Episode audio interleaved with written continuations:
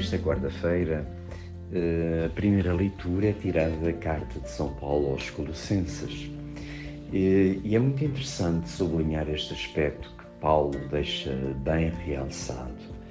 Paulo tinha estado em Colossos, onde fundou a comunidade dos Colossenses e depois partiu para outras missões. Porém, sentiu-se sempre muito ligado às comunidades que ele mesmo fundava e concretamente aos Colossenses.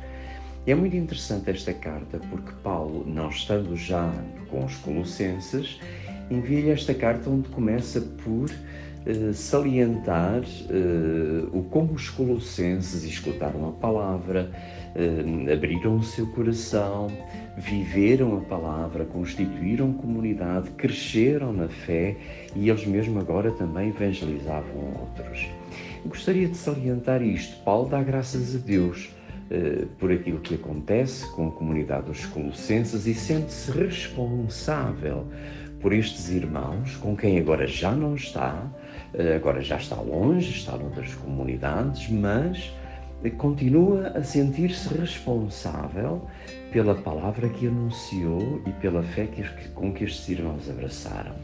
É muito curioso fixarmos neste aspecto também nós muitas vezes encontramos na nossa vida pessoas a quem comunicamos o ideal, a quem comunicamos o Evangelho, pessoas a quem demos o testemunho da fé e de algum modo mantêm laços conosco. Uh, alimentar esses laços, alimentar essa palavra que um dia foi comunicada, mas que hoje continua a ser importante, poderá ser um ponto importante da, da nossa experiência de fé. Deus torna-nos responsáveis daqueles que encontramos no nosso caminho. Esta é uma ideia que me parece muito importante e muito válida. Deus torna-nos responsáveis por aqueles a quem testemunhamos a fé, por uma experiência que contamos e que marcou e que, e que nos ligou a alguém. Portanto, a fé deve ser um caminho que vamos fazendo, onde vamos caminhando juntos, como povo, como comunidade, e por isso sentirmos-nos responsáveis eh, pela fé que anunciamos e com aqueles com quem encontramos no nosso caminho, parece-me um ponto importante e que Paulo testemunha.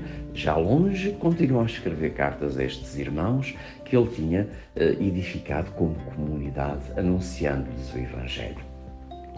Se na primeira leitura nos aparece esta ideia de Paulo dar glória a Deus pela fé que os irmãos de Colossos tinham recebido, no Evangelho vamos encontrar eh, uma situação uh, totalmente curiosa. Jesus está a iniciar, estamos só no capítulo 4 uh, de São Lucas, Jesus está a iniciar a sua vida pública. Uh, são os primeiros contactos, as primeiras idas às sinagogas. E, e um, começa a haver logo um ambiente de grande contestação. São muitos, querem-no apedrejar quando vai à sinagoga a Nazaré, percebem não, há, há, muita contestação à volta do, do ministério de Jesus. Neste caso, eh, Jesus vai para a casa de Pedro, em Cafarnaum, recolhe-se lá, era um lugar onde Jesus eh, com frequência eh, frequentava, na casa de Pedro, e, e, neste caso a sua sogra estava doente, Jesus curou, tirou-lhe a febre, e mesmo havendo muita contestação, a verdade é que também havia sempre muita gente atrás dele. Eh, e de repente, ao pôr do sol, porque era dia de sábado, eh, e portanto durante o, durante o dia isso não podia ser, mas ao fim, ao fim do dia, ao pôr do sol, juntou-se já muita gente à volta da casa de Pedro porque sabiam que Jesus estava lá. Eh, e Jesus veio ter com eles, anunciou-lhes a palavra, curou muitos doentes e aqueles que o procuravam, apesar do meio da contestação, Jesus continua a anunciar o Evangelho. Nós hoje vivemos também um ambiente de muita contestação. Há muita gente contra o Evangelho, há muita gente que não quer seguir os caminhos de Jesus. Há mesmo, às vezes, agressividade contra a religião e contra a fé. Porém, continua a haver muitos que querem continuar a seguir Jesus, que estão sedentos de Jesus.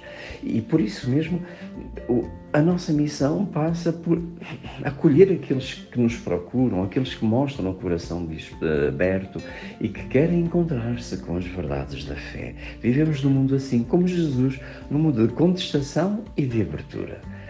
Aqueles que nos contestam, pois temos que os amar a seu modo. Aqueles que nos procuram, devemos, mesmo ao pôr do sol, anunciar-lhes o Evangelho. Pois é curioso que Jesus, depois durante a madrugada sai, vai procurar a comunhão íntima com o Pai.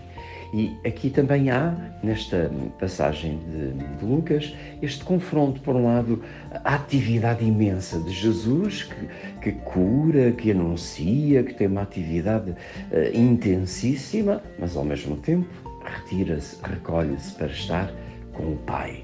Este, esta dupla uh, missão, por um lado, a ação, a atividade, mas ao mesmo tempo a contemplação, a comunhão com Deus, a vida interior, Cultivar esse momento de comunhão com Deus é fundamental para depois encontrarmos o equilíbrio também para a nossa missão.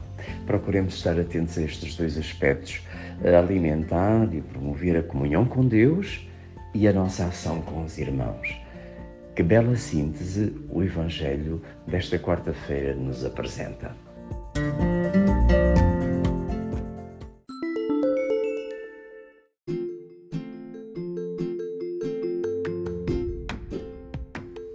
Olá, obrigado por ouvires o nosso podcast. Meu nome é Francisco e sou um jovem para o mundo unido. Se gostaste da reflexão do Padre Mário, por que não partilhá-la com alguém? Segue-nos no Instagram e no Facebook para ficares a par de novidades que temos para ti. E não te esqueças, é sempre possível algo mais.